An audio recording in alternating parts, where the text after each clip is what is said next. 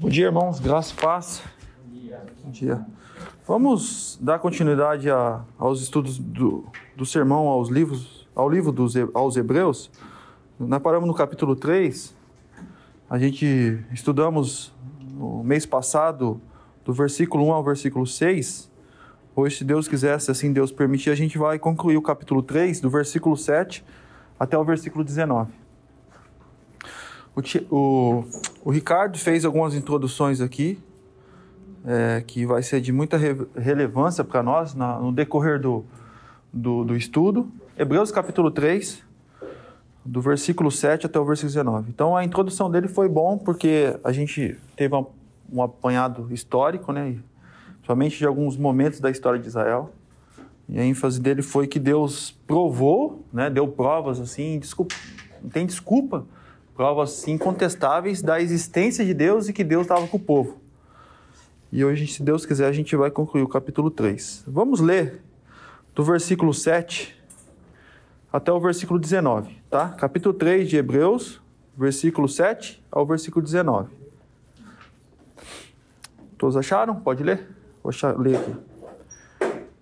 Assim como diz o Espírito Santo, hoje, se vocês ouvirem a sua voz não endureça o coração como na rebelião, durante o tempo da provação no deserto, onde seus antepassados me tentaram, pondo-me à prova, apesar de durante 40 anos terem visto o que eu fiz. Por isso eu fiquei irado contra aquela geração e disse: O seu coração está sempre se desviando. Eles não reconheceram os meus caminhos. Assim jurei na minha ira: jamais entrarão no meu descanso. Cuidado, irmãos para que nenhum de vocês tenha um coração perverso, mau, incrédulo, infiel, que se afaste do Deus vivo. Ao contrário, encorajam-se uns aos outros todos os dias durante o tempo que se chama hoje, de modo que nenhum de vocês seja endurecido pelo engano do pecado, pois passamos a ser participantes de Cristo desde que, de fato, nos apeguemos até o fim à confiança que tivemos no princípio. Por isso é que se diz: se hoje vocês ouvirem a sua voz, não endureça o coração como na rebelião.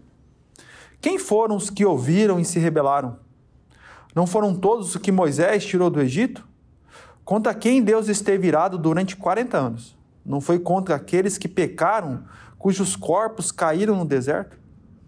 E a quem jurou que nunca haveriam de entrar no seu descanso? Não foi aqueles que foram desobedientes? Vemos assim que por causa da incredulidade, da infidelidade, não puderam entrar no descanso. Vamos orar? Senhor, nós te agradecemos, lemos o teu texto e, sem dúvida, o Senhor falou pelo seu texto. E com temor e tremor diante do Senhor, nós estudaremos a tua palavra. Como diz a canção que cantamos agora, e é um reflexo de todos nós, eu reconheço isso, não tenho nada para oferecer, nem ao Senhor, nem tampouco aos meus irmãos. Reconheço a minha incapacidade. Reconheço que se não for pela tua graça e pela ação do teu Santo Espírito naquilo que falarei, naquilo que estudei, naquilo que analisei, naquilo que o teu Santo Espírito me guiou nesse processo, nesses estudos, tampouco não surgirá efeito nos corações dos meus irmãos se o Senhor não agir poderosamente com o seu Santo Espírito. Ajude Deus, como esse texto falou comigo, me desafiou, me confrontou, me humilhou. Que humilhe também meus irmãos, que confronte o coração deles, que eles possam se aproximar do Senhor e ter um relacionamento com o Senhor. Ó Deus, nos dê a perspectiva da eternidade, como a canção que cantamos. Que o nosso verdadeiro tesouro esteja no lugar de descanso das nossas almas. Que nós possamos aprender a confiar no Senhor. Com esse texto, a não ser aprender com nossos com os crentes da velha aliança a não sermos incrédulos e sermos fiéis até o fim. Ao Senhor e ao teu Cristo, no nome de Jesus é minha oração. Amém. Vamos é, fazer uma pequena recapitulação. Eu não vou fazer a recapitulação desde o capítulo 1. Eu acho que os irmãos, já fiz umas três vezes essa recapitulação. Já vou lembrar os irmãos do capítulo 3 que a gente estudou. No capítulo 3, qual é o propósito, propósito, a proposta do autor aos hebreus? É falar que Cristo é superior a Moisés. E foi dois argumentos assim específicos que ele usou. Primeiro argumento, Cristo é superior a Moisés porque Moisés foi fiel como Cristo foi fiel, e Moisés foi fiel sobre os crentes da velha aliança, sobre a casa de Deus, sobre o povo de Israel. Moisés foi fiel. Mas Cristo é, é mais fiel do que Moisés, ou é merecedor de maior glória, como diz o versículo 3 aqui, se Jesus foi considerado digno de maior glória do que Moisés, da mesma forma que um construtor de uma casa tem mais honra do que a própria casa. Porque a casa a qual Moisés foi fiel, o povo a qual Moisés foi fiel, Cristo é o Senhor tanto de Moisés como daquela casa do povo de Israel. Então, em dimensão de posição, Cristo é superior a Moisés porque ele é o Senhor e o construtor dessa casa, a qual Moisés foi apenas um administrador, um gerente, e, e Cristo é superior. Primeiro argumento. Segundo argumento é questão de natureza. Moisés foi fiel como servo. E Cristo é fiel como filho. Na questão de natureza, Cristo é o Filho de Deus, o Filho eterno gerado de Deus. Então, em questão de natureza, Cristo também é superior a Moisés. Moisés foi apenas um servo que serviu fielmente na casa, mas Cristo é o Filho de Deus. E ele é senhor sobre essas próprias casas que somos nós. Ah, a partir do versículo 7, e o livro de Hebreus eu estou tendo muita dificuldade assim de estudar, está sendo bem desafiador para mim, é, por causa que ele, ele parte do pressuposto que os seus ouvintes, os destinatários da, da carta, sabem o que aconteceu com os antepassados. Então pode ver que ele não entra em muitos detalhes, porque possivelmente eram judeus que tinham se convertido uma fé em Cristo, tinham reconhecido Cristo como Messias, e eles tinham todo esse arcabouço histórico de Israel. Eles ouviam desde pequenininho acerca da lei, acerca dessas histórias que o irmão Ricardo é, relatou para nós nas questões introdutórias. Então, para eles, eles não precisavam é, entrar em muitos detalhes. Então, eu conversando com o Ricardo, o Ricardo me deu um apoio, um suporte, para ele introduzir essas questões introdutórias para eu não precisar dar muito detalhes é, do passado de Israel. Os textos estão aqui, os irmãos podem chegar em casa, ler os textos que o Ricardo passou, mas eu vou ter que rapidamente passar por alguns textos para a gente é, entender a argumentação do autor. Ele está citando aqui, do versículo 7 ao versículo 11, ele está citando o Salmo 95. O Ricardo é, colocou na folhinha que ele é, deu a todos nós aqui. O Salmo 95. Vamos ler o Salmo 95? Antes da gente entrar no, né, nesses versículos? Salmo 95, do versículo 7 a 11. O Salmo 95 foi escrito por Moisés. O livro aos Hebreus foi escrito por volta do ano 65, 60 e pouco, antes do ano 70.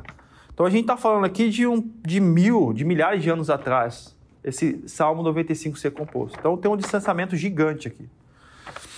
E o Salmo 95, do versículo 1 até o 7, é um, é um salmo que proclama a glória de Deus e reconhecimento de Deus. No versículo 7, no finalzinho do versículo 7 ao versículo 11, o autor, Davi, ele re, re, é, conta a história de Israel e de uma maneira bem didática, falando sobre a rebelião de Israel, e cita dois fatos históricos que a gente vai ver, e para servir de alerta ao povo que leria o salmo e ver como alerta o que aconteceu com Israel. O escritor Hebreus vai fazer a mesma posição, ele vai tomar o salmo do mesmo jeito, como um alerta aos destinatários da carta. Vamos ler lá. Salmo 95. Pois ele é o nosso Deus e nós somos o povo do seu pastoreio, o rebanho que ele conduz. Aí ele começa: Hoje, se vocês ouvirem a sua voz, não endureça o coração como em Meribá. A palavra Meribá é a palavra hebraica para rebelião. Então ele vai fazer conexão lá com esse 17, a gente vai ler. Como aquele dia em Massá. Massá, a palavra hebraica para provação. No deserto, onde os seus antepassados me tentaram, pondo-me à prova, apesar de terem visto o que eu fiz. Durante 40 anos fiquei irado contra aquela geração. É, e eles são um povo de coração ingrato. Pode ver que o autor de Hebreus ele faz um recorte aqui é muito interessante, depois vocês vão perceber por que ele fez isso. Ele não usa a palavra ingrata, que está lá no texto de Salmo 95. Ele usa a palavra desviando-se. Porque faz muito sentido, porque o que estava acontecendo com os hebreus da carta é, que, o que o autor escreveu, eles estavam correndo o risco de apostasia, desviar-se da fé em Cristo e voltar-se a Moisés. Então ele tira essa palavra ingrata e coloca desviando-se, propositalmente, para confrontar os hebreus da carta e provocar uma reflexão neles na possibilidade de apostasia, de abandono, de voltar a Moisés e rejeitar o Cristo. E se dava também, por que estava correndo essa possibilidade de apostasia? Por causa da pressão. Eu sempre falo para os irmãos, o contexto histórico é pressão. Pressão familiar, pressão do Império Romano. Eles estavam sendo deserdados pelos seus pais, pelos seus familiares, sendo abandonados abandonado pelas suas esposas, abandonados pelos seus maridos. A partir do momento que eles reconheciam que Cristo era o Messias, começava a retaliação.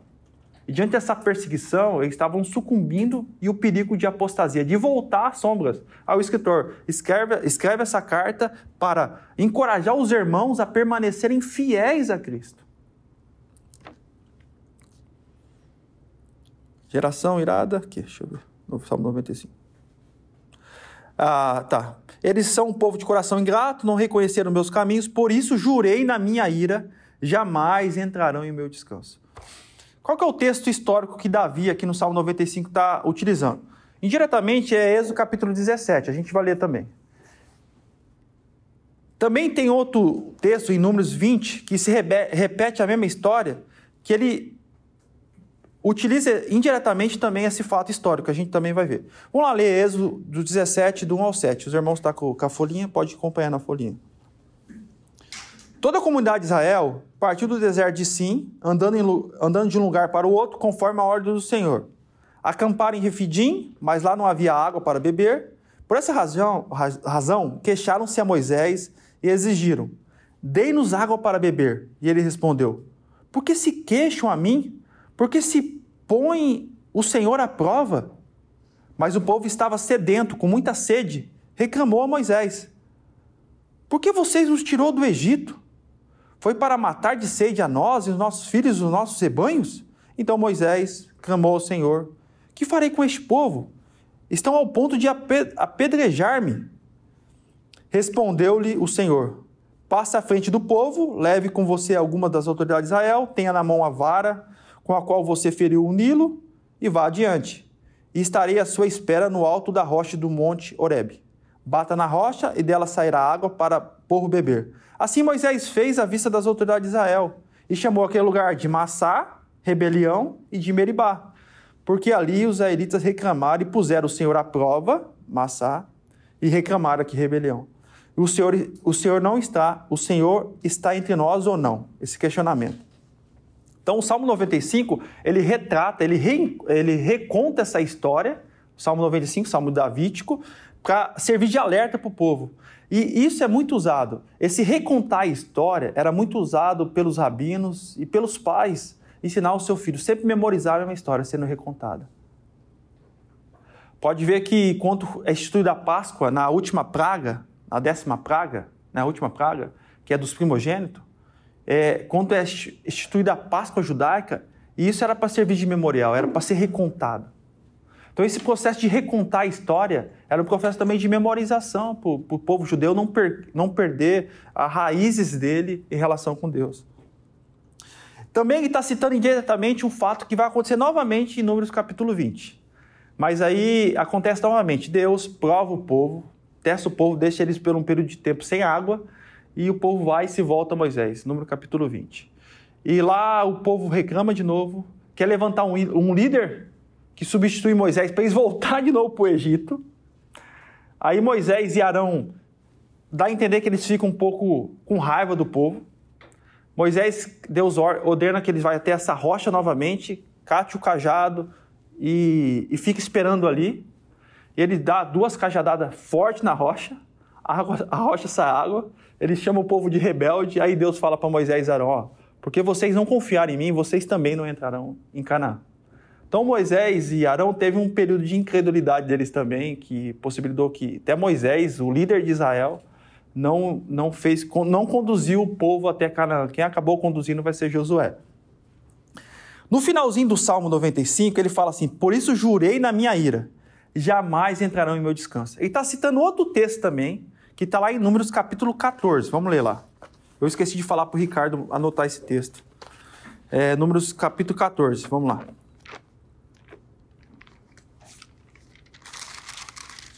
A gente vai ler alguns textinhos aqui rapidinho. Números capítulo 14. Estão entendendo aí? Tudo tranquilo? Tá. Agora, outro fato histórico que acontece milhares de anos antes do Salmo Davídico 95 ser composto. Qual que é o, qual que é o contexto histórico aqui? Começa, eu, eu peço para os irmãos que leiam em casa, versículo 13 e 14. Quando o povo de Israel chega perto de Canaã, Deus ordena o povo e ordena a Moisés escolher 12 líderes, um de cada tribo, para eles espionarem a terra, a terra de Canaã. Era uma KGB israelitas. Era a CIA israelita. Eles tinham que. eles tinham que. Hã? Era o início da vontade. É. Eles iam espionar a terra com o objetivo de examinar a terra. Por 40 dias eles fariam essa espionagem na terra. Lembra que Canaã era habitável, habitada pelo povo. Tinha sete nações que habitavam lá. Povo de Israel ia ter que tomar essa terra. Lembra que Deus prometeu a Abraão que a sua, quando Deus aparece para Abraão lá e, e promete com um descendente dele que ele Deus ia fazer uma grande nação, Deus fala para ele que a quarta geração entraria em Canaã, porque a medida da ira de Deus não tinha enchido o cálice da ira de Deus contra aquelas nações.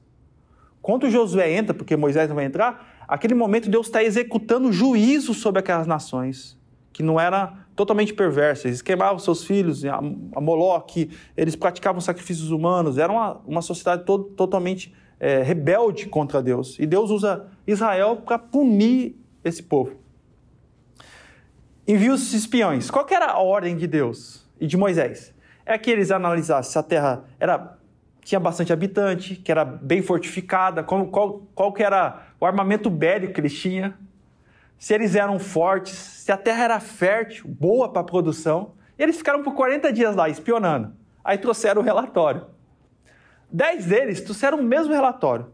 Eles falaram, é, eles verificaram a terra e perceberam que a terra de fato era habitada, era bem fortificada, e havia pessoas de grandes estaturas, desse de Enac lá. Então havia totalmente impossibilidade deles chegarem por, pela própria força deles tomar aquela terra. A terra era bem fértil, né? até chama a terra de mana leite e mel. E lá naquela época era, era época de uva. Era tão fértil a terra que dois deles teve que trazer um cacho de uva. Era uma terra bem fértil. Mas havia esses pequenos problemas. Josué e Caleb, não, ele confia no Senhor. Se o Senhor nos prometeu, ele nos dará essa terra. Mas esses outros dez líderes, eles cataram um relatório e espalharam à noite o um relatório falso, que fez com que o povo de Israel desanimasse diante dessa situação e começasse a se queixar, ao ponto de querer apredejar Josué e Caleb, ao ponto de querer voltar para o Egito. Vamos ler lá, capítulo 14, os versículo 8, primeiro versículo 8. Aqui é uma fala de José e Caleb. Se o Senhor agradar de nós, ele nos fará entrar na terra, onde mana leite e mel, e dará a nós. Somente não sejamos rebeldes contra o Senhor. E não tenhamos medo do povo, ainda que eles sejam grandes, fortes, fortificada a terra, porque nós os devoraremos como se fosse pão. Porque não é na nossa força, é na força de Deus. A proteção dele se foi já, mas o Senhor está conosco, não temos medo. Mas a partir do momento que José e Caleb fala isso, a comunidade de Israel, versículo 10, deseja apredejá-los. Então Deus se manifesta na tenda do encontro e Deus fala com Moisés. Naquele momento Deus vai falar um negócio interessante, que versículo 11, o Senhor disse a Moisés: "Até quando este povo me trata com pouco caso? Até quando se recusará a crer em mim, apesar de todos os sinais que realizei entre eles, que o Ricardo relatou alguns dos sinais que Deus realizou entre eles.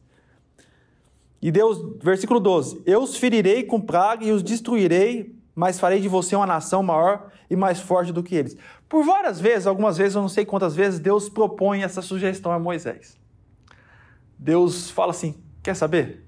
É, Estou usando a minha própria linguagem. É, vou destruir todo esse povo e fazer a partir de Moisés uma nação, um povo. E dá a entender que Deus está forjando o caráter de Moisés. E Moisés se coloca aqui como mediador na hora que Deus decide destruir o povo. Aí Deus, Moisés, começa, Moisés começa a lembrar: Senhor, mas o Senhor é paciente, o Senhor é misericordioso. O que as nações vizinhas vão pensar que o Senhor fez? Parece que ele está tá aconselhando Deus, mas é proposital. Deus está forjando o caráter de Moisés como líder. Aí no final, Deus decide não destruir o povo, que é o texto lá do final do Salmo. E eu jurei, eles não entrarão no descanso. Vamos ler lá. É, versículo 20, do 14, 20, do 20 ao 23. O Senhor respondeu a Moisés a essa oração de intercessão. Eu perdoei, conforme você pediu. No entanto, juro pela glória do Senhor, que enche toda a terra, que nenhum dos que viram a minha glória e os sinais miraculosos que realizei no Egito e no deserto, e me puseram à prova e me desobedeceram dez vezes, nenhum deles chegará a ver a terra que prometi com juramento aos seus antepassados. Ninguém que me tratou com desprezo haverá. Então o autor tira, o Davi tira desses pequenos versos o juramento de Deus que o povo de Israel, aqueles aproximadamente duas milhões de pessoas que saíram do Egito, a grande maioria deles não entraria em Canaã. Só entra Josué e Caleb e os menores de 20 anos. Vamos ler o castigo de Deus aqui, versículo é, 26. Disse mais o Senhor a Moisés e Arão: Até quanto essa comunidade ímpia se queixará contra mim? Tenho ouvido a queixa deles, Israel, israelitas murmuradores.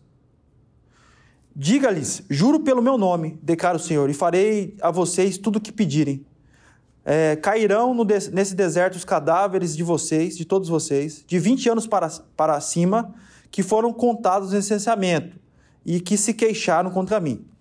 É versículo 32. Os cadáveres de vocês, porém, cairão nesse deserto. Versículo 33. Seus filhos serão pastores aqui durante 40 anos, sofrendo a infidelidade de vocês, até que o último cadáver de vocês seja destruído no deserto.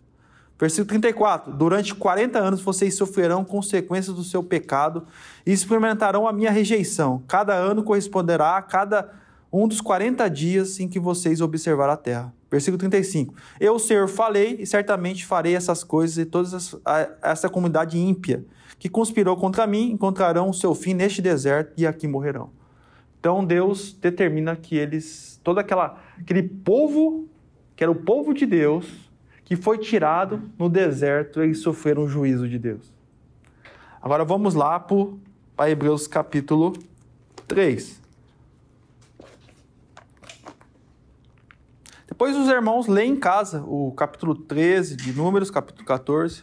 Tem muito detalhe lá, muito interessante. Vamos ler aqui. Assim como diz o Espírito Santo.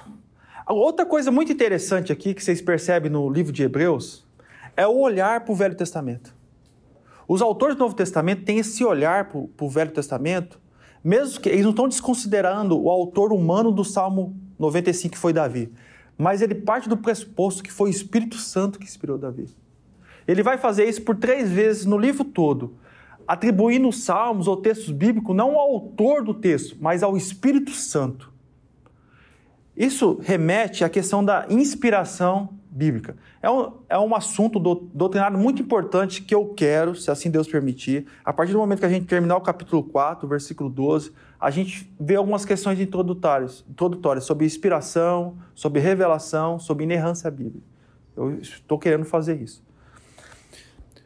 Qual é o argumento mais, é, assim, o argumento mais firme no Novo Testamento sobre a inspiração bíblica? Está lá em 2 Timóteo capítulo 3, 16, quando diz que toda a escritura, toda a escritura é inspirada por Deus. Quando Paulo escrevendo a Timóteo, ele usa esse argumento, ele está olhando para que escritura? Para o Velho Testamento. Toda a escritura é inspirada por Deus. Até a tradução inspirada não é muito fiel ao texto grego lá, porque dá intento de inspirar. Mas o texto grego lá fala que foi soprado. Deus soprou. Deus soprou a sua palavra ao momento que Deus inspirou os autores bíblicos, mas não anulou a capacidade deles. Porque se a gente lê Isaías, que foi um profeta da corte, se a gente lê o hebraico dele, é robusto, é bem assim, erudito. Se você lê o hebraico do, de Amós, que foi um boiadeiro, é mais tranquilo, mais menos robusto.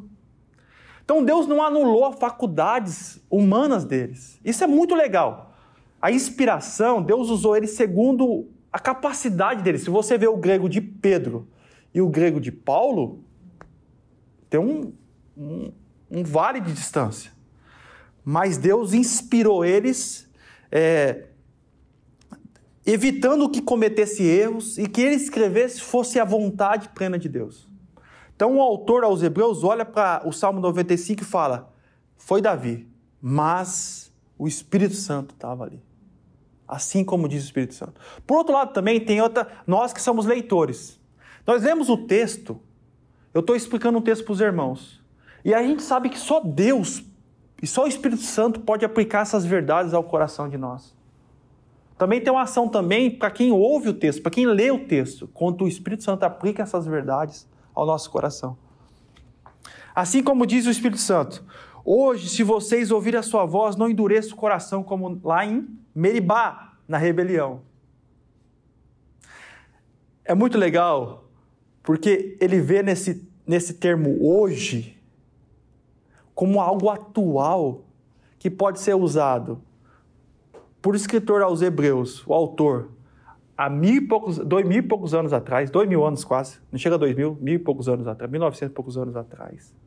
O mesmo autor aos Hebreus usa esse texto que foi citado por Davi, o Salmo 95, que foi escrito antes do, do ano 65, milhares de anos atrás. O mesmo texto que Davi usou hoje pode ser usado agora por nós aqui nesse momento. Pode ser usado amanhã. Hoje, esse termo nunca vai ser é, perder a sua, a sua, o seu uso. Se hoje vocês ouvirem a sua voz, hoje, agora, nesse culto, hoje, vocês ouvirem a sua voz, não endureça o coração como os vossos antepassados. Interessante que ele vai usar a palavra endurecer aqui, depois a gente vai ver. Ele aplica o mesmo termo a possibilidade de apostasia dos destinatários dessa carta. E a palavra coração aqui vai aparecer três vezes no, no texto aqui que a gente vai ler. E a, o, o termo grego cardia pode ser órgão também, o coração como órgão, mas significa a, as emoções dos seres humanos, a, o mais profundo dos seres humanos, do ser humano, a sua, a sua, o seu ser interno, não só o órgão, mas o seu ser interno. Então, não endureça o coração como na rebelião. Durante o tempo da provação no deserto, onde os seus antepassados me tentaram pondo minha prova, apesar de durante 40 anos terem visto o que eu fiz. Então, a provação, Deus prova eles. É interessante o livro A Peregrinação deles. Muitas vezes Deus, nosso Deus e Senhor, faz propositalmente, deixa eles sem água por um período de tempo. Qual é o propósito da provação? Quando Deus nos prova? é nos aproximar, é a gente cantar essa música. Senhor, nada eu tenho para te oferecer, vem me ajudar. O propósito da aprovação é a gente olhar para nós e ver que a gente não tem nada para oferecer para Deus. É correr até Deus, até a cruz de Cristo e reconhecer, Senhor, eu não posso oferecer nada a Ti. A aprovação, ela tem é, objetivo de nos humilhar e nos fazer olhar para nós e ver quão insignificante nós somos diante das, das dificuldades da vida e como nós carecemos da graça de Deus. Por outro lado, a aprovação também ela é duas, é duas vias. Porque o povo de Israel provoca Deus. Quando eles são provados por Deus, duvido eles terem uma, uma resposta positiva, eles provocam a Deus. Porque a resposta positiva era humilhação, era reconhecimento de pecado, era reconhecimento de dependência. Não. Eles culpam Deus, eles murmuram contra Deus, eles querem retornar e querem apedrejar o mensageiro Moisés, Josué. Uma coisa o Felipe vem pregar para nós e a gente revoltado. Vamos apedrejar o Felipe aqui no culto. Ele é o mensageiro da mensagem, é o que transmite a mensagem. Eles queriam é, matá-los porque tão rebelde que estavam e provocavam a ira de Deus. E apesar de durante 40 anos terem visto o que eu fiz. É incontestável como se Deus se mostrou a Israel. O Ricardo leu aqui no começo do culto que há provas da existência de Deus. Deus fez milagres reais na frente deles. Eles viram o mar se dividir em duas paredes, uma esquerda e uma direita. Eles atravessaram o mar. Eles viram as pragas, as dez pragas. Eles viram a providência de Deus guardando ele naquela cidade que era deles. Eles viram é, o maná que os alimentava diariamente. Eles viram quando eles estavam com vontade de comer carne. Eles queriam um banquete especial, uma alimentação especial daquele dia. E Deus envia para eles codorna, um monte de codorna. E eles são alimentados. Quando eles estão com sede, Deus tira a água da rocha. Então Deus mostrou e se revelou plenamente. Quando Deus se manifesta no Sinai, em glória, que eles ouvem aquele barulho, que tudo estremece, Deus se manifestou. E eles viram. E eu conversando com o Rodrigo no começo do culto, eu já fazendo reflexão sobre o texto, da gente se acostumar de tratar comum a nossa relação com Deus. Isso é muito perigoso para os nossos próprios filhos, que nasceram desde pequenininho, sendo ensinado pelos textos bíblicos. Porque eles vão se acostumando tanto com aquilo, com a manifestação da graça de Deus, do amor de Deus, que vai se tornando algo auto automático e não uma reflexão profunda de reconhecimento de pecado e de reconhecimento de Cristo. O exemplo, os irmãos, conta a primeira vez que eu vim aqui no culto, aqui nesse lugar, eu passei ali pelas montanhas eu contemplava aquilo, eu achava aquilo magnífico. Eu falei, nossa, que lugar lindo, que bonito. Aí eu já vim várias vezes eu passo ali, para mim já se tornou algo comum. Talvez nosso encontro aqui na igreja diária, nos domingos, a ceia do Senhor, as nossas refeições juntas, nosso relacionamento, pela prática, vai se tornar algo tão comum e a gente não faz reflexões profundas do nosso relacionamento com Cristo e com os irmãos. É um perigo, tanto para os nossos filhos, que desde pequeno cresceu e tem o privilégio de, de tratar isso como comum. Por isso, versículo 10: Por isso fiquei irado contra aquela geração e disse: O coração, de novo a palavra coração, está sempre te desviando. Eles não reconheceram meus caminhos. Apesar, olha que interessante, apesar de ter visto tantos sinais que provava quem Deus era, o seu caráter imutável, as suas, as suas características, eles não conheceram o caminho do Senhor. Eu lembro muito bem no meu início de conversão que eu falava assim: Deus poderia se mostrar, se revelar, abrir os céus, fazer um sinal, acho que todo mundo se converteria. Mas não é verdade. Porque o povo de Israel viu tantos sinais e não tiveram resposta. No Novo Testamento, as pessoas viram sinais, Jesus ressuscitar pessoas, comprovar que ele era o Messias. Isso não, não, não provocou no coração de quem observava fé salvífica.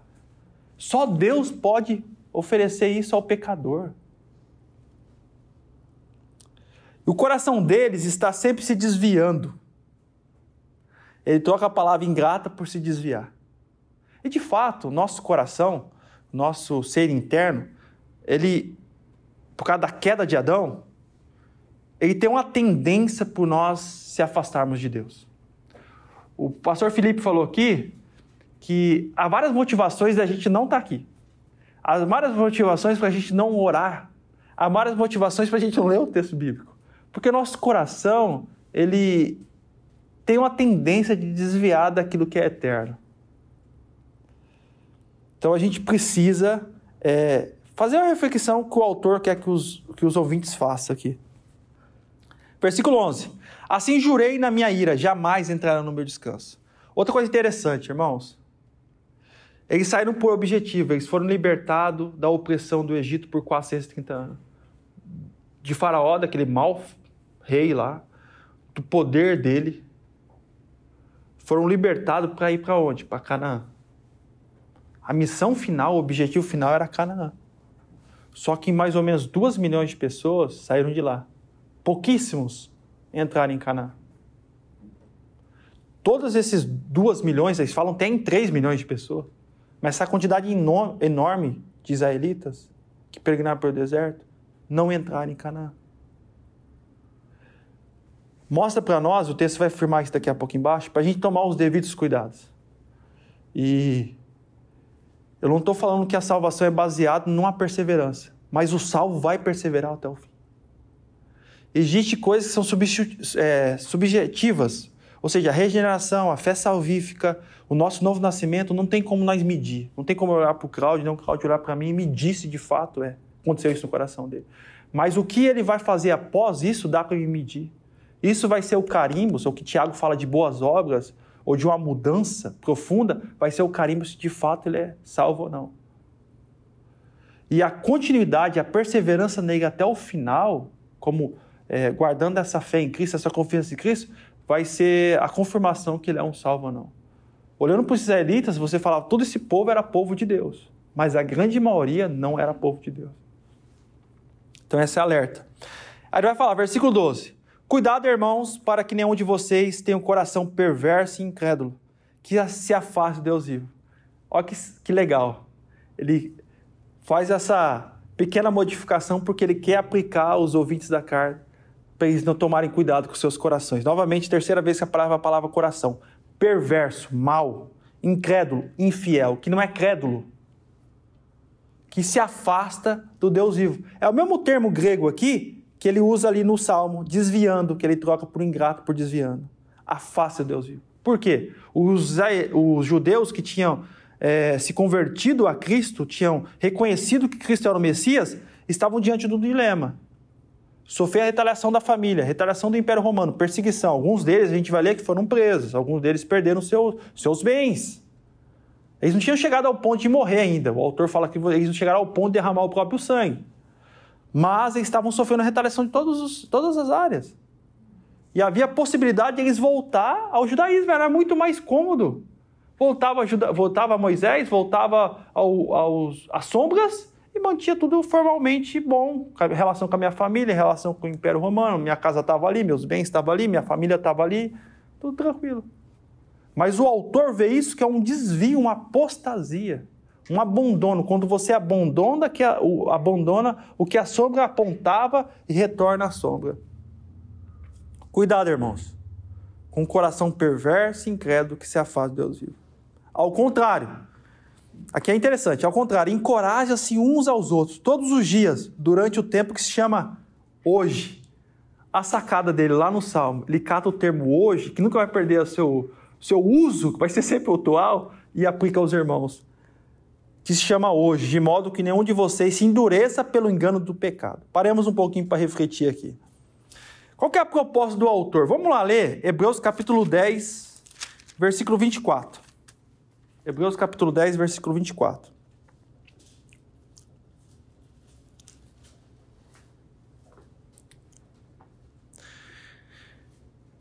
Vamos lá.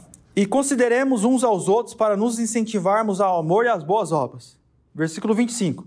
Não deixemos de reunir-nos como igreja, segundo o costume de alguns que, diante da perseguição, estavam cedendo e parando de se encontrar como igreja. Mas procuremos encorajar-nos uns aos outros, ainda mais quanto vem, vocês percebem que se aproxima o dia do Senhor. Um dos antídotos antídoto contra, contra, contra a apostasia é a igreja local. E a gente sempre faz, o, a gente faz sempre o, o contrário. Quando a gente está passando por algum esfriamento espiritual, a gente para de se reunir como igreja. E isso estava acontecendo com os hebreus. Eles estavam distanciando desse encontro com os santos eleitos de Deus. E um do, dos antídotos contra a apostasia é o encorajamento mútuo. Ao contrário, encorajem uns aos outros todos os dias durante o tempo que se chama hoje. Então, no processo da nossa peregrinação como povo de Israel, a necessidade de encorajamento mútuo. E a gente precisa, entre irmãos que somos salvos, que temos vínculos em comuns por causa de Cristo, encorajar uns aos outros a perseverar, ainda mais como quanto se aproxima o dia do Senhor. Nosso objetivo é uma Canaã não terrena, que era uma sombra também para Canaã celestial, aonde há o meu tesouro. Outra coisa que ele fala aqui. O dia é hoje. A gente tem que pensar que o encorajamento não, é, ele não acontece agora, que eu estou querendo encorajar os irmãos. E também fui encorajado por esse texto. Mas esse texto tem que ser lido amanhã, encorajar vocês amanhã, e depois de amanhã, e depois de amanhã. No processo da peregrinação, todo dia, a gente tem que ser encorajado mutuamente, para a gente perseverar até o fim ah, que nenhum de vocês seja endurecido pelo engano do pecado. Outra coisa interessante, endurecido pelo engano do pecado. Ele vai usar o mesmo termo endurecido que ele usa lá no Salmo 95. Não endureça o coração. Ele vai catar o mesmo texto, o mesmo termo grego e vai, não endureça os vossos corações pelo engano do pecado. Não endureça pelo engano do pecado. Outra coisa que a gente tem que ter em mente é que o pecado é sutil, tá? É, o nosso coração, ele, nossas motivações, vai fazer com que o pecado não seja tão ruim assim. Exemplos: é só uma mentirinha, é para um bom propósito. Ou, ah, é só uma olhadinha. Ou é só uma conversa. Então a gente tem uma tendência de, por causa do nosso coração mau e perverso, incrédulo, de tratar o pecado não como ele é um perigo para nós. E ele é sutil. Eu lembro da tentação de Eva, da nossa primeira mãe. Satanás propõe para ela que o que Deus falou não era tão verdade assim, e ela começa a olhar para aquela árvore diferente. Ela vê que o fruto é, parece ser bom de comer. Aos olhos dela, que lá é muito bom. E ainda assim, ela fala que vai produzir um conhecimento que ela não tem. Então, sutilmente, Satanás colocou no coração dela um olhar para aquilo que Deus ordenou que não fizesse como algo bom. Então, a gente tome os devidos cuidados com o endurecimento do nosso coração e com a sutileza do pecado. Ah, deixar de estar reunido como igreja? Ah, isso é normal. Então, a gente vai criando. Deixar de ler as escrituras. Lembra que Deus deixou meios de graça, que o Felipe falou para nós, individuais e coletivas, que são super importantes, são ferramentas para a nossa vida espiritual. As coletivas, que são os sacramentos, o batismo e ceia e a comunhão, são essenciais para o nosso relacionamento e para a nossa continuidade como cristãos fiéis ao Senhor. Todos nós passaremos por um momento de esfriamento. Eu já passei os meus, talvez você esteja passando pelo agora. Talvez eu passarei, você passará no futuro. Por isso que a gente precisa do encorajamento mútuo. E também eu não estou falando só no encontro dominical. Estou falando de um relacionamento profundo também. De, às vezes, a gente dividir nossas próprias casas com os irmãos. De nossas conversas não ser. Porque é muito gostoso se encontrar para fofocar. A gente gosta de fofocar. É maravilhoso falar mal dos outros. Nosso consentimento de pecador. Mas que a gente se encontre também como ontem eu tive o privilégio de ir na casa do irmão Roberto, a gente tem um encontro onde a gente deu bastante risada e a gente pôde comunicar e ver a relação deles com Cristo, os estudos deles bíblicos e a gente comunicar o Evangelho. Eu saí de lá muito feliz, assim, contente em Deus. Então a comunhão não restringe só no encontro de domingo, mas tem que sair disso, tem que ser encontros numa conversa, num café, num parque, eu não sei tem que ter relação. E a nossa conversa tem que ser pautada porque o, o que Cristo fez. Não que a gente não possa dar risada, a gente deu muita risada. Mas pautada porque Cristo fez por nós. Isso é um ponto legal. Vamos aqui para o finalzinho. Pois passamos a ser participantes de Cristo desde que de fato nos apegamos até o fim à confiança que tivemos no princípio. Outra coisa interessante, nós somos participantes de Cristo, ou participamos com Cristo, ou somos participantes em Cristo, porque Cristo participou da nossa natureza. Capítulo 2, versículo 17 fala que Cristo, ele, versículo 17, ele se tornou semelhante a nós em todos os aspectos. Cristo tomou a nossa natureza para que nós também participássemos da natureza dele na ressurreição. Então nós participamos com Cristo e, e por isso, na nossa participação com Cristo, a gente deve se apegar até o fim à confiança que tivemos no princípio.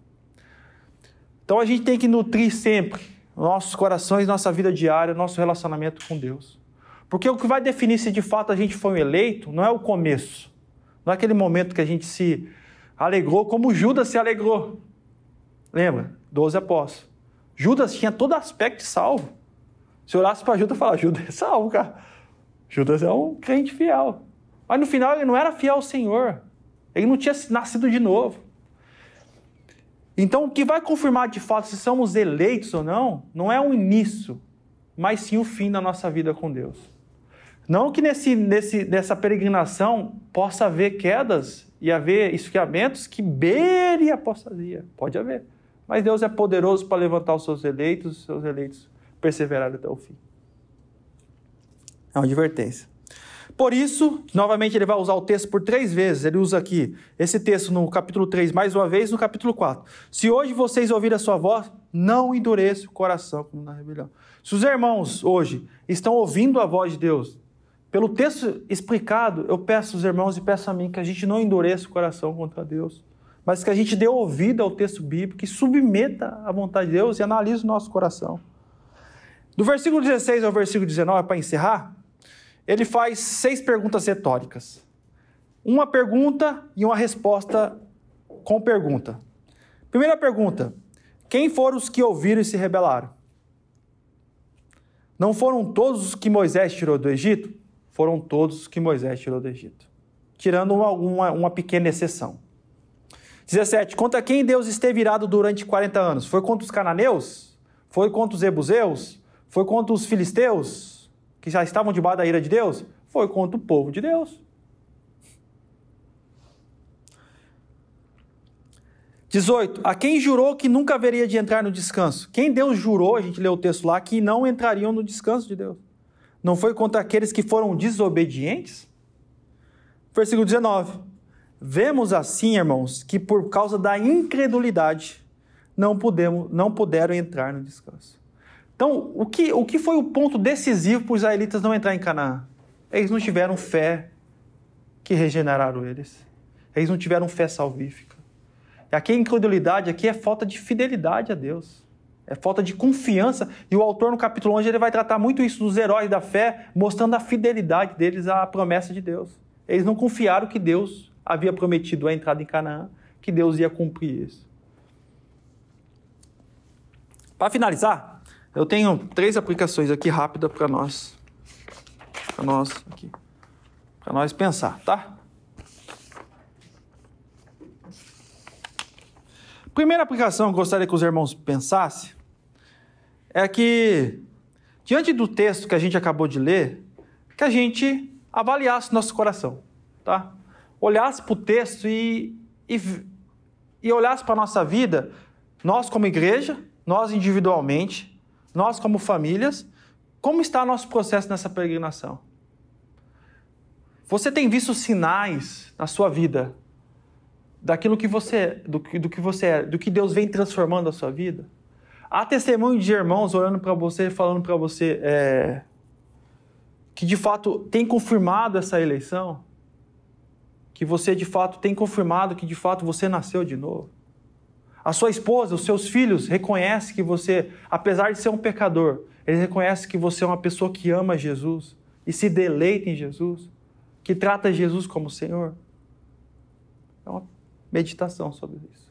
E quando você peca contra a sua família, ou erra contra eles reconhecem que você é um pecador que vem em arrependimento e reconhece também. Isso são sinais visíveis que você foi salvo. Mais uma aplicação para a gente caminhar para o encerramento. Segundo, uma exortação a todos nós, tomemos muito cuidado, irmãos, com o engano do pecado. A apostasia, ela é sutil e ela sempre vai começar em nossos corações perversos e incrédulos. Antes que haja o cometimento do pecado externo, já começou no coração. Sempre vai começar aqui. Então toma cuidado com a sutileza do que você está alimentando dentro do seu ser interior. As lutas mentais, os pecados mentais que você luta no dia, no dia, no dia diário. Das falsas é, ilusões que o pecado traz à sua mente você confia nisso. Então há uma necessidade de a gente pregar para nós mesmos, às vezes. Às vezes, semana para mim foi uma semana que eu não consegui concentrar no texto. Eu, eu, tenho um tempo de concentrar no trabalho. Eu trabalho, eu consigo pensar no texto, na maioria das vezes. Eu não conseguia. Sempre que eu lembrava essa parte, minha mente ia para outro lugar. Eu tinha que ficar trazendo ela de volta. Essa, essa semana foi uma luta contra a minha mente. Eu tendo que pregar para ela o texto bíblico. E eu criando ilusões ao ponto de estar tá vivendo aquelas ilusões. E eu falo, eu tenho que acordar, parece que eu estava dormindo, acordado. E o pecado ele é sutil para fazer isso. Então tomamos diversos cuidados, que a apostasia é muito sutil e a gente analisar o nosso coração perverso e incrédulo. E analisando, correr para Deus em arrependimento e em confissão de pecado. Terceiro, e eu acho que é o importante aqui, o autor ele, do, do, capítulo 3, o autor do, do, livro inteiro, ele propõe no capítulo 3 o, o antídoto para apostasia, para possibilidade de apostasia. Segundo o texto, são dois. Lá no capítulo 3, no versículo 1, ele fala, versículo 2: Fixar o pensamento em Jesus. Fixar aqui é tratar Jesus com total dignidade. É reconhecer que ele é o apóstolo de Deus, enviado de Deus para nós, e ele é o sacerdote que media a nossa relação com Deus. É também um dos aspectos dessa, desse antídoto. Fixar os pensamentos de Jesus, acreditar, na, confiar na sua obra, naquilo que ele fez na cruz em nosso favor descansar nele e também tem um olhar na expectativa que o Bruno sempre fala para o futuro. Lembrando sempre do nosso descanso, que é a cidade celestial. O nosso chamado não é para Canaã, como israelita. Nosso chamado é para a cidade celestial. Segundo antídoto que a gente estudou hoje é a comunhão. É a igreja local, é a Assembleia dos Santos, onde a pregação bíblica e os conselhos bíblicos entre os irmãos, as orações entre nós e o encorajamento mútuo pode resfriar ou pode te dar ânimo no meio de, uma, de um esfriamento e de uma possível apostasia. Tá? Nesse sentido, irmãos, para a gente finalizar, nesse sentido, quando a gente olha para a igreja, tem hora que, que a gente tem que, que gritar e pedir socorro. Às vezes a gente, eu, eu, eu sou uma pessoa que eu, eu, eu, eu falo mesmo. Tipo assim, eu, eu não escondo minha, minhas debilidades. É, graças a Deus por isso. Mas tem irmãos que têm dificuldade. E às vezes a gente tem que gritar por socorro. Tem irmãos aqui que você pode confiar que você está passando por alguma dificuldade, chamá-los para orar com você, compartilhar essa dor. Porque é sutil o pecado. O pecado fala que você individualmente vai conseguir. E eu quero falar para você que dificilmente você vai conseguir sozinho. Então, é, olhe para a igreja, abra o seu coração, grite por socorro, é, peça aos irmãos ajuda e seja ajudado e encorajado pelos irmãos, nesse todo sentido. Vamos orar para a gente encerrar aqui.